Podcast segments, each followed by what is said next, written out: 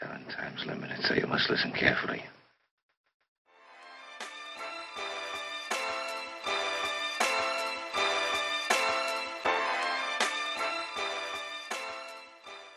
Всем привет, это подкаст Urban Lights его ведущий Николай. И Иван, всем здравствуйте. Ну что, мы сегодня собрались записать уже третий выпуск нашего подкаста. Мы не записывались уже три месяца, с конца августа.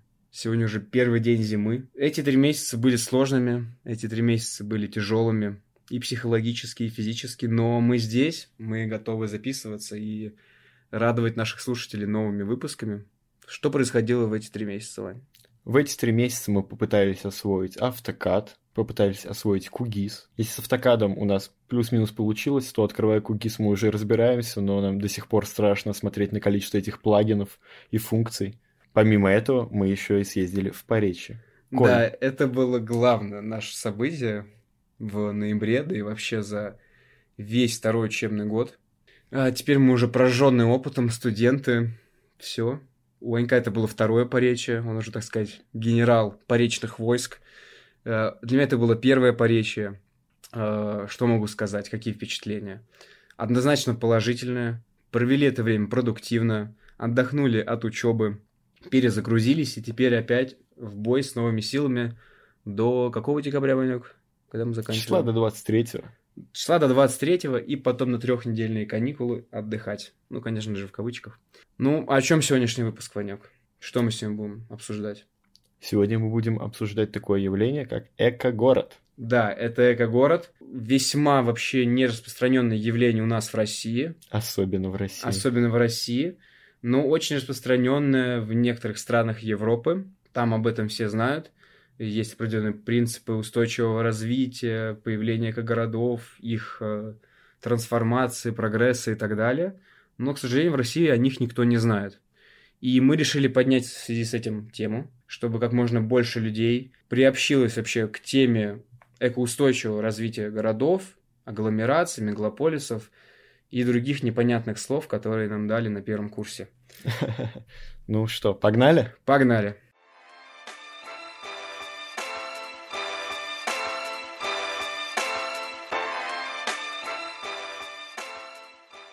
Ну что, давайте попробуем разобраться вообще, откуда появилось такое понятие, как эко-город, какие предпосылки послужили к появлению данного понятия. А все началось достаточно давно, еще в 19 веке, когда в Европе набирала ход индустриализация, города росли, все больше людей начали в них жить, от аграрного образа жизни все больше населения переходило к промышленному, к производству, а с производством сопряжено огромное количество отходов и других вредных и негативных эффектов, которые они оказывают на окружающую среду и на природу в целом. Да, и как Ваня уже правильно подметил, какие-то отрицательные качества, особенности ускоренного промышленного развития, как бы надо еще сказать, что в это время происходит очень интенсивный процесс урбанизации. Огромные массы людей деревнями, селами, э, целыми семьями уезжают в города на производство, работать за станком, на фабрике. Формируются уже новые слои высококвалифицированных рабочих, так как появляются абсолютно новые профессии, э, новые типы занятости. Конечно же, растет производство. Производство тяжелых по технологии продуктов. Начинают проявляться такие негативные моменты, как чрезмерный шум в городах из-за постоянного промышленного производства, плохой воздух, загрязнение воды в канализации. Ну и как бы стоит сказать, что и не везде была канализация во всех городах плохое питание, несчастные случаи на производстве, ну, особенно последние два связаны, наверное, больше с социально-экономической системой, с капитализмом, так как я в те времена, как я знаю, не особо следили за, за рабочим, это уже потом стали появляться различные социальные э, законы, которые защищают права и профсоюзы, э, профсоюзы и другие организации. Да, и другие организации. И какая появляется у нас новая область исследований в связи с этими всеми ужасами городской жизни? А в связи с этим в 20 веке появляется новая область исследований, имеющая дело с отношением между природными экосистемами и социально-экономическими системами. На первый план выходят вопросы зеленой экономики, особенно популярны сегодня в Европе, и устойчивого развития, которые развивали и развивают различные экономические школы. Ну, конечно, стоит сказать то, что не прям так сразу в начале 20 века зеленая экономика запустилась, и все страны Европы стали ее использовать, точнее, принципы зеленой экономики. Нет, это уже после первой половины 20 века, так как до этого момента то Первая мировая война, то Вторая, то различные, просто огромное количество революций, в том числе и в нашей стране, Да. во многих странах Европы. И только после 50-х годов начинают вставать вопросы зеленой экономики, и она начинает уже запускаться сначала в развитых странах, а уже потом по нисходящей к другим.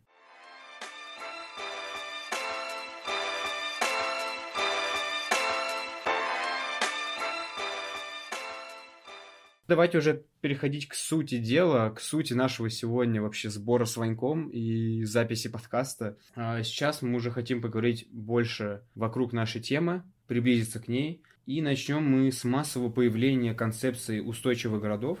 Это примерно началось около 80-х, 90-х годов прошлого века. Они появились после выхода огромного количества резонансных работ, в которых звучали разного рода опасения по поводу ухудшения экологической ситуации в мире, э, ну, в частности, в городах. Все-таки мы городские планировщики, так сказать, работаем с городом. Наверное, самая известная работа, про которую нам сказал уже каждый преподаватель, посоветовал почитать, просто изучить от корочки до корочки, это «Великолепная Вань». Джон Джейкобс «Смерть и жизнь больших американских городов». Да, классика, которая, мне кажется, еще будет на всех факультетах по городскому планированию еще ближайшие, ну, несколько сотен лет. Ну, а что там с определением, Вань? Оно вообще существует? И полное ли оно? Да, оно существует и вполне цельный, особо не слышу еще претензий по отношению к нему. Эко-город – это населенный пункт, созданный по образцу самоподдерживающейся устойчивой структуры и функций природных экосистем. Что это значит? А значит то, то что город все сам производит, не потребляет ресурсов больше, чем произвел, это самое главное. А также работает со всеми сферами, которые связаны с экологией. Это отходы, это различные качества ресурсов, там, как воздуха, так воды, это, безусловно, зеленая энергетика. Мне много как... вообще чего. Модульные дома. Очень много идей. Давай об этом разговаривать. Да, и еще, мне кажется, стоит сказать про экологическое мышление у людей, потому что это такой камень преткновения. Как бы мы ни хотели, но все начинается с человека. Все идеи, которые зарождаются в обществе, они не будут работать, если этого не будет хотеть человек. И поэтому экологическое мышление, направленное на уменьшение отходов, разнообразие источников энергии – на вообще совершенствование знаний в этой теме экологичной жизни. Да, безусловно, так и есть. Давайте уже конкретнее говорить о характеристиках эко-города.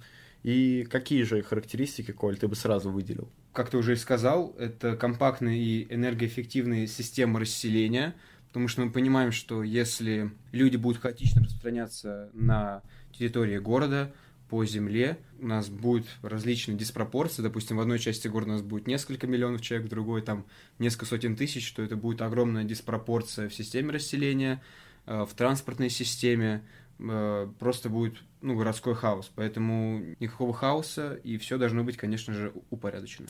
А, Колян, а, ты говорил про транспортную систему. Вот касательно транспортной системы, вообще какая транспортная система должна быть в экогороде?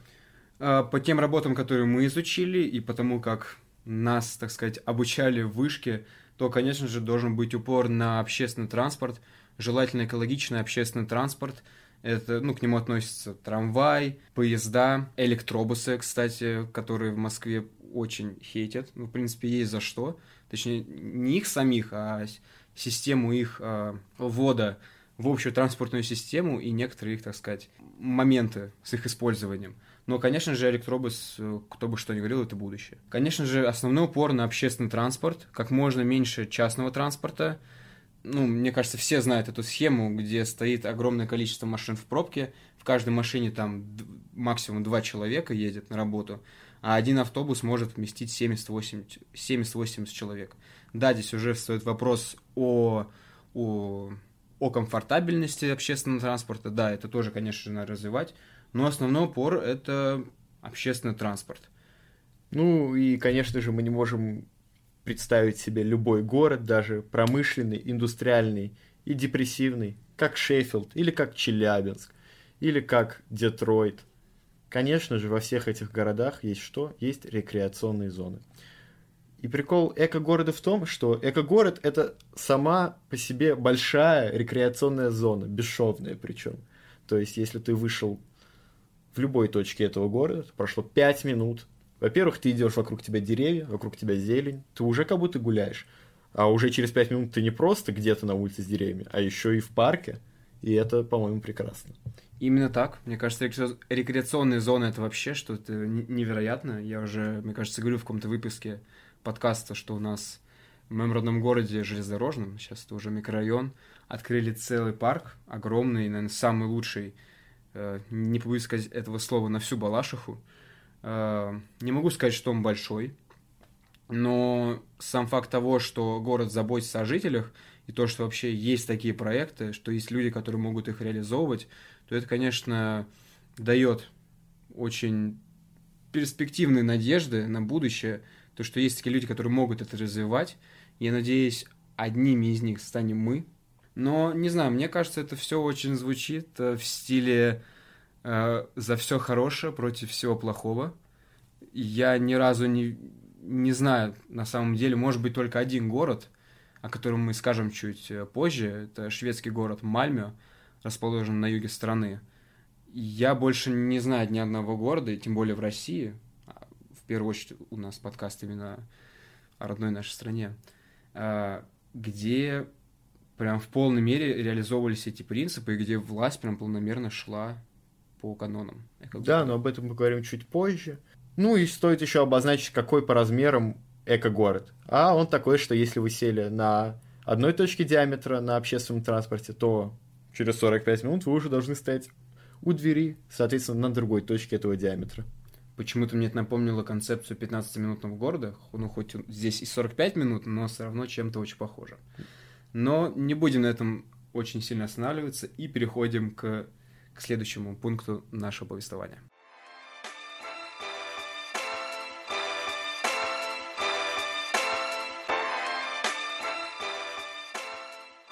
И теперь давайте еще раз вернемся в 19 век, но уже в самый его конец, и даже затронем немножко 20 век.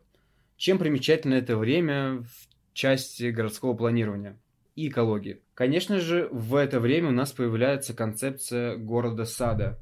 Весьма утопическая идея идеального города, а, придуманная социологом Говардом, английским социологом, а, Почему вообще ему пришла эта идея? Он взял за основу Лондон. Он смотрел на его различные проблемы, противоречия и понимал, что пациента надо как-то лечить. Прописывать обезболивающее уже невозможно, так как терпеть дальше нельзя. Нужны уже конкретно, так сказать, препараты, в кавычках, которые должны э, полностью излечить болезнь.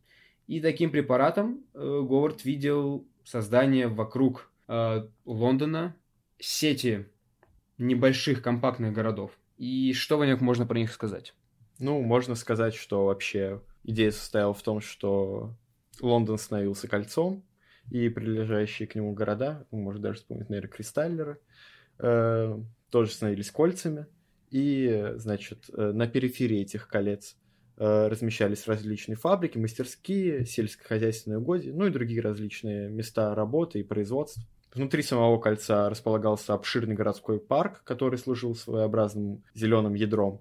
А, а сама жилая застройка должна была быть малоэтажная, в основном коттеджная, что-то схожее с одноэтажной Америкой, а, с небольшими участками. Таким образом, Лондон постепенно превратился бы в несколько городов, которые были достаточно компактные, зеленые, удобными для жизни, а главное, безопасными. А и стоит сказать то, что наличие парка внутри не ограничивал, так сказать, другие какие-то зеленые локации в этом городе, а зелень была повсюду. Э, главная мысль, что природа и человек находятся в равновесии. Никто не перевешивает свою сторону. Все находится в такой дружбе, скажем так. И почему это сад? Почему вообще было дано название сад этому городу?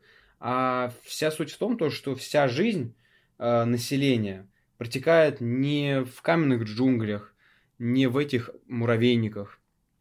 А сейчас уже, конечно, а по мере распространения человейников, вот этих многоэтажек огромных, уже, наверное, да, можно сказать, что человейники муравейники, но тогда понятно, что не было таких огромных зданий в Лондоне. Вот, но все равно то, что теперь жизнь начинает э, протекать в природном ландшафте вместе с природой. Ты выходишь на улицу, у тебя здесь, не знаю, огород, сад, где-то там неподалеку небольшой скверик, и, конечно же, это все положительно влияет и на человека, и на его какое-то ментальное состояние, да и физическое тоже. Потому что, ну, понятно, что в Лондоне образца конца 19 века сложно представить вообще какое-то ну, нормальное существование. Стоит сказать то, что это давало хоть какую-то надежду на, на какое-то светлое будущее, Вань. Да, эта концепция города сада так и не превратилась в жизнь, но послужила основой для дальнейших концепций и стала важной вехой э, в развитии экогородов и вообще их появления. А стоит, ну, наверное, прям не стоит говорить, что она не реализовалась. Мож, можно вспомнить пример Аберкромби, который уже после Второй мировой войны э, взял за основу концепцию Говарда, города-сада, и начал строить вокруг Лондона э, такие города, которые сейчас существуют и живут своей жизнью.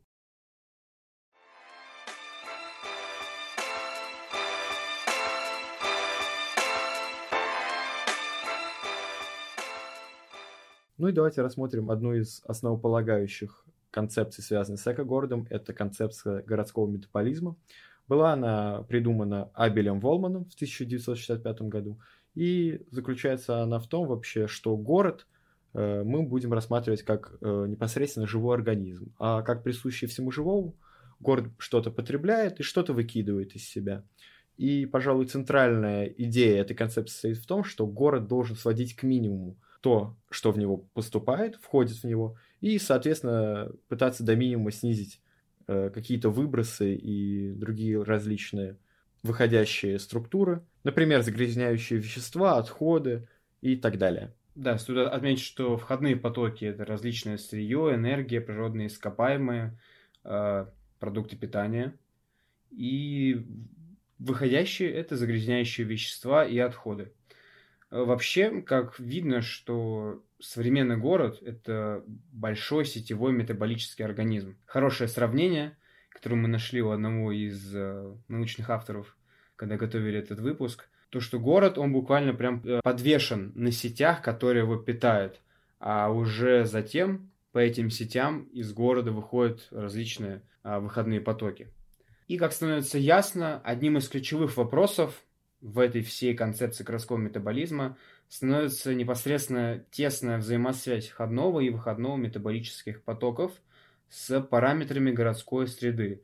То есть это и технологии производства и переработки, э, функционирование и качество функционирования, конечно же, городских институтов, э, менталитет жителей, и я бы здесь еще добавил э, экологическое мышление, вообще наличие его и, и в какой степени – транспортные системы, куда же без них. Как бы, конечно, это банально не звучало, но проблему эту необходимо решать с учетом реально располагаемых запасов природных ресурсов и способностями вообще городской среды э, бороться с выходными потоками. Потому что, как мы знаем, выходные потоки куда-то на- надо девать. Если входные остаются в городе, то выходные э, должны куда-то деваться. И не должно создаваться различных свалок, каких-то мусорных полигонов. Э, Все должно куда-то уходить более гуманным способом. Да, и попросту перерабатываться в идеале. Именно так. Далее мы остановимся на концепциях, которые берут за свою основу идеи городского метаболизма как фундамент собственных исследований.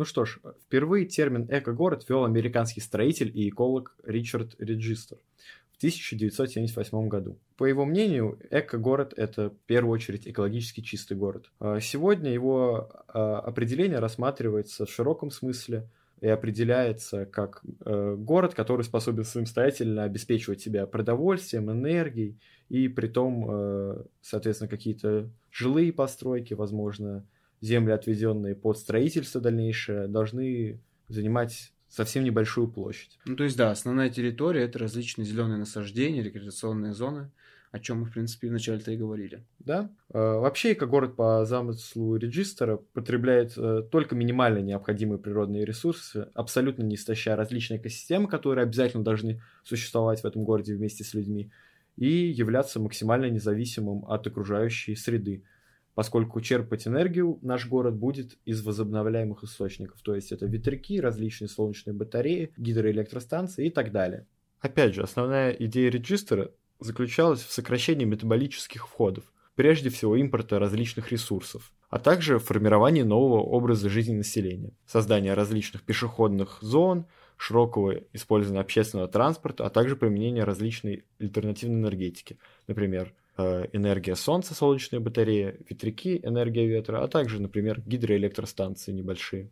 Ну, здесь, наверное, еще стоит добавить э, такой тренд, который, кстати, пришел недавно в Россию, живые зеленые крыши. Э, в Южно-Сахалинске буквально недавно, в этом году появились первые такие наработки, первые эксперименты с э, засаждением э, различных офисных крыш растениями. Что интересно, это Южно-Сахалинск, это самый восток страны, Вань. Конечно же, хочется сказать, что ребята молодцы, которые там работают и которые все это вообще запустили, потому что для России это достаточно в новинку. И надеюсь, что, что это все будет, конечно, развиваться. Но мы немножко ушли от темы. Но мы немножко ушли от темы, и, наверное, еще стоит добавить то, что концепция экологического чистого города очень важно наличие чистых продуктов питания, которые жители, в принципе, готовы сами выращивать прямо в городской черте. И здесь мы, наверное, уже касаемся темы городских огородов, которая очень популярна в США. В России городские огороды, честно не знаю, но в железнодорожном, знаешь, около прям под окнами пятиэтажек, э, хрущевок, бабушки некоторые выращивают там небольшие помидоры, огурцы и так далее. Да, даже в городах-миллионках это встречается. Например, в Волгограде у меня живут бабушка с дедушкой на окраине, на западной окраине Волгограда, и там прям под пятиэтажками, да, выращивают что-то там. Не помимо цветков, действительно, я видел даже что-то собирали и уносили к себе на кухню.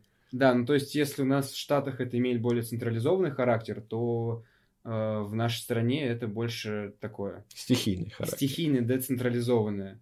Потому что я не уверен, что бабушки собираются вместе в какой-то, не знаю... В Норильске. В, да, в Норильске. И сажают кабачки. И сажают кабачки вместе заодно, чтобы весь дом, чтобы весь подъезд, так сказать, питался экологически чистыми норильскими кабачками.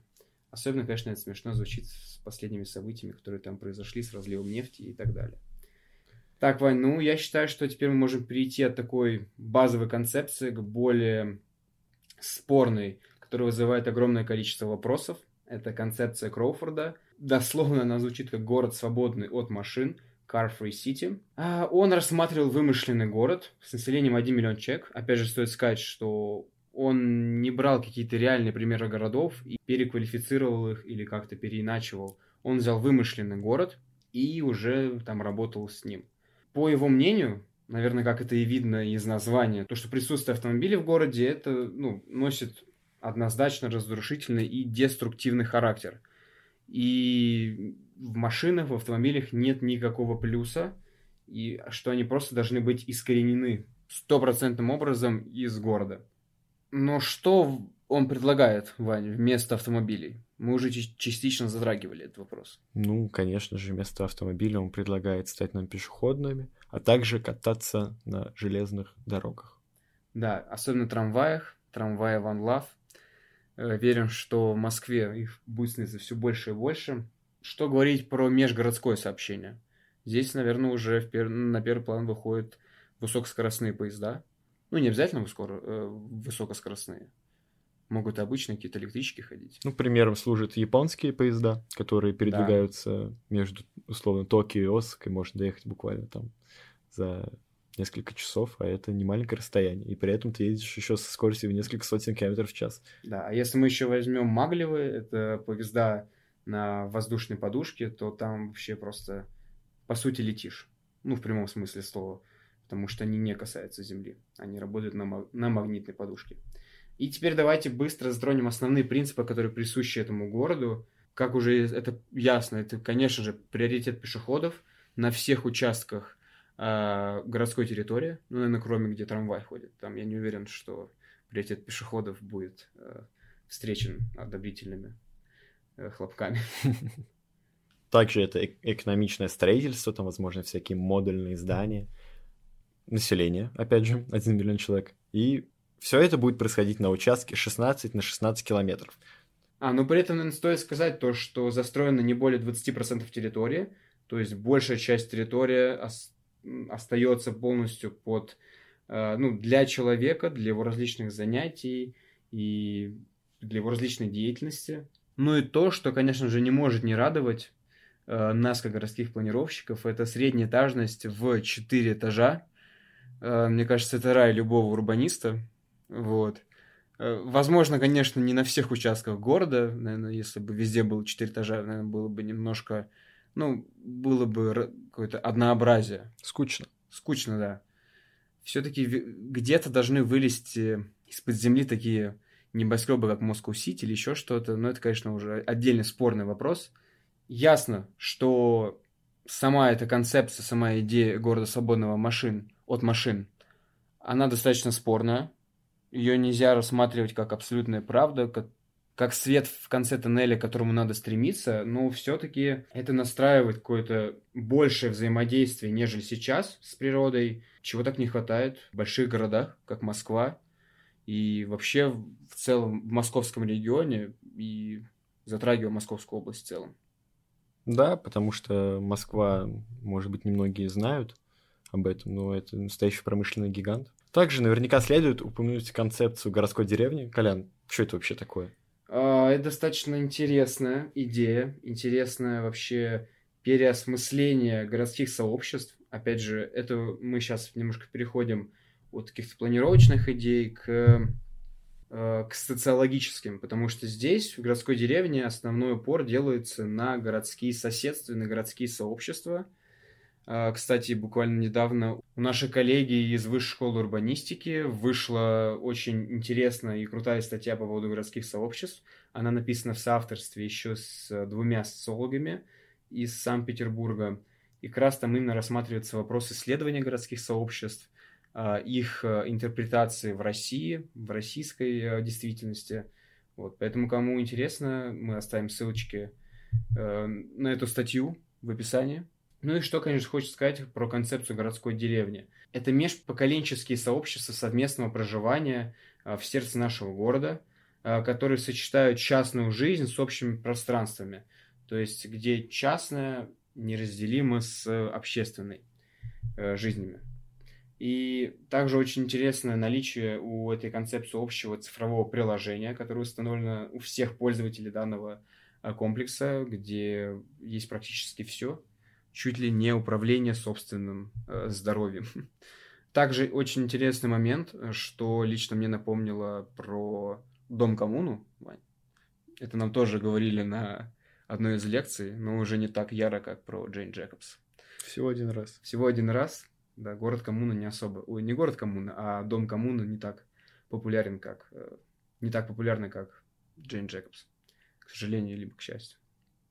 А, это общие ресурсы. То есть один человек попользовался, не знаю, молотком для забивки гвоздей, повесил на какое-то общедоступное место, его взял другой, и поэтому не надо покупать огромное количество единообразных инструментов, чтобы в каждой квартире это было. Можно взять, попользоваться и положить. Это, Вань, знаешь, я не знаю, как в Москве, но в Железке очень, ну, не очень распространено, но есть у нас два места, где общие книги, знаешь пришел, положил какую-то книгу и взял. Это прям очень такое. Ну, это культура соседства. Да, опять же, это все культура соседства. Мы опять уходим в эту тему. Кстати, тема очень крутая. Мне кажется, мы даже когда-то снимем об этом выпуск.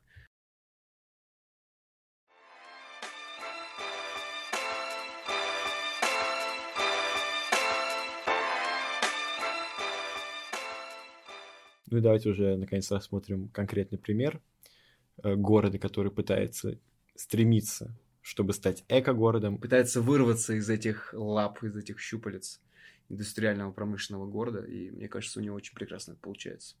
Да, и как, наверное, многие из вас уже догадались, это город в Скандинавии, а конкретно в Швеции.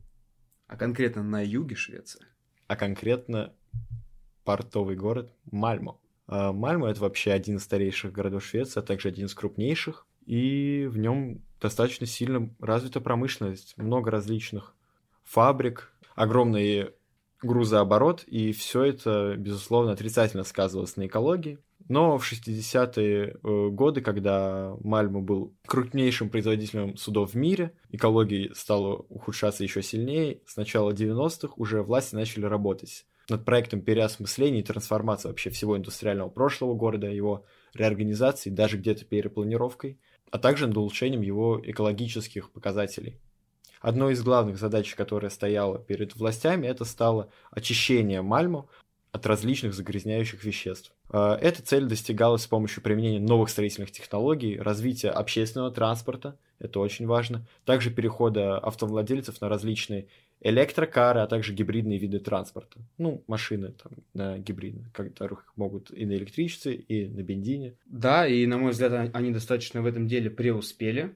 Еще стоит отметить, что главная, основная промышленная зона, которая была, из которой непосредственно надо было что-то делать, как-то ее реорганизовывать, это была промышленная зона порта морского и непосредственно зона вокруг него. Были приглашены шведские и датские архитекторы для преобразования портовых э, районов в новые экорайоны. А, сам проект получил название БО-01. А, есть здесь вообще все, что любит любой урбанист. Это и среднеэтажная застройка, и кварталы человеческого размера, которые соразмерны а, человеческому восприятию, его физическим размерам. Это разнообразная архитектура, Э, которая не однообразна, которая не давит вот этой своей типичностью на психику человека. Все разнообразно, все как бы все играет красками, скажем так. Опять же, самый любимый это альтернативные источники энергии, которые, мне кажется, уже вообще просто везде, где можно. Ну, в передовых странах, конечно. Также не стоит забывать о сортировке мусора и обязательно переработке различных отходов.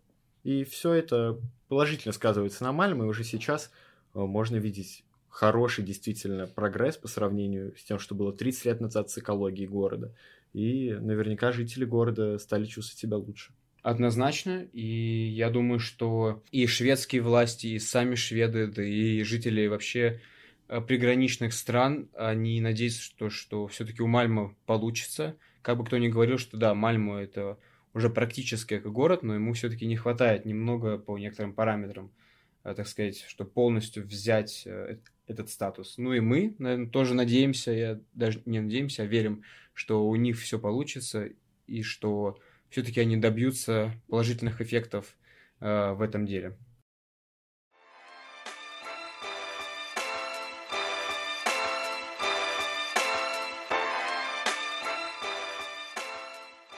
Относительно того, относительно тренда вообще сейчас на все зеленое в мире – очень большое количество компаний в настоящее время проводят различные акции, а, связанные с сдачей потребителям одежды в магазин, допустим, какой-то старой одежды. Потом уже на фабрике из, этих, из этой одежды создается новая, а, допустим, новая модель. Все это, конечно, выглядит очень круто и мега экологично, и да, возможно, кто-то это делает от чистого сердца, но почему-то мне это подсказывает, Вань, что это еще одна попытка Обмануть. Мягко сказано, обмануть. Э, ощущение, что это просто еще одна ловушка капитализма. Конечно, не хочется в это верить, хочется думать, что это правда все делается искренне, и что люди правда хотят сохранить природу, но в связи с последними событиями, ну, не с последними, а наверное, за последние 30-40 лет, которые вообще в мире происходят, есть четкое убеждение, что это просто делается для заигрывания с публикой, для заигрывания с экологическими лобби. А, в последнее время я думаю, что они поднабрали сил и в, и в каких-то передовых странах Европы, в том числе и в Соединенных Штатах, а, Канады, они играют значительную роль. Я считаю, что это все-таки делается не а, с целью улучшить окружающий мир, окружающую среду, а все-таки с целью получить какие-то Дивиденды. Дивиденды от общества. Как ты думаешь? Ну, э, да, это, безусловно, большая часть всех этих компаний, так скажем, предложений, это сводится к маркетингу и каких-то реально действительно хороших с экологической точки зрения вещей эти компании предложить не могут, а просто таким образом пытаются набить себе цену, привлечь новых э, покупателей. Все-таки консюмеризм как-никак, и он никуда не девается. Э, но, наверное, уже стоит перейти к нашей стране, к России, которая тоже стала капиталистической. последние 30 лет. И хотелось бы обсудить вообще возможность появления эко-городов России. У меня мнение такое, то что ближайшие сколько? К 2050 50 году у нас не будет ни одного эко-города. Ты что думаешь? Да, это я в этом тоже уверен, потому что, создать эко-город, если Мальме уже развивается 30 лет, и они все никак не могут прийти к этому э, статусу, то я не уверен, что тоже в России это появится. Но, но применение отдельных каких-то качеств, каких-то идей из эко-города, например, как в Южно-Сахалинске ввели вот эти зеленые крыши, э, сейчас они там очень активно развивают э, велоинфраструктуру. Все это, конечно, какие-то частицы эко-города, которые, если собрать воедино, дадут полноценный эко-город – но да, я с тобой соглашусь, то, что в ближайшее время не стоит ждать каких-то прорывных, э, в первую очередь прикладных вещей, которые были бы реализованы в, в России. Забавно вообще слышать, что Москву позиционируют как почти эко-город, особенно если зайти на МОСРУ, то вы можете найти там статистику, что половина Москвы — это деревья, и вообще это самый зеленый город вообще во всей Европе и бла-бла-бла. Но как мы можем убедиться с тем, что мы перечислили, и концепции эко-города, различными концепциями разных эко-городов, это вообще не имеет ничего общего. Наличие каких-то деревьев или какой-то статистики, которая наверняка не совсем уж правдивая, э, не делает Москву, наш промышленный гигант, э, каким-то экологическим городом. А, да, Вань, это, конечно, очень спорный вопрос. Прям так однозначно сложно здесь, конечно, об этом говорить. Вот, но мне хочется верить в то, что нынешние власти Москвы э, стремятся, стремятся улучшить жизнь москвичей. И себе. И себе, конечно же, да. Я думаю, что у них все получится. Да. Их, конечно, можно очень много ругать, но все, мне кажется, будет очень хорошо. Ну, даже если сравнивать Лужкова и Собянина, то Собянин молодец. Вот его все ругают, а на самом деле Москва едет, плитка перекладывается, ларьки сносятся. Не хочешь бахнуть бургеры за здоровье Собянина? Я каждый день живу ради Собянина. Ну что ж, на этой счастливой ноте я хочу, наверное, подвести уже некие итоги и попрощаться. Спасибо в первую очередь Собянину, то, что он снес все ларьки. Приказал сделать хороший сайт МОСРУ с красивыми анимациями и классной статистикой. Классные, доступные геймпланы, очень понятные. В целом, всем спасибо, всем пока. Это были Николай и Иван. Да, сегодня мы поговорили про эко-город. Ждите нас совсем скоро. Мы надеемся, то, что мы сможем восстановить нормальный режим выпуска подкастов. Я в это верю. Ваня, наверное, в это тоже верит. Да. Прямо как в всесильность Собянина. Вот. Всем спасибо и всем пока. До новых встреч. Bye-bye.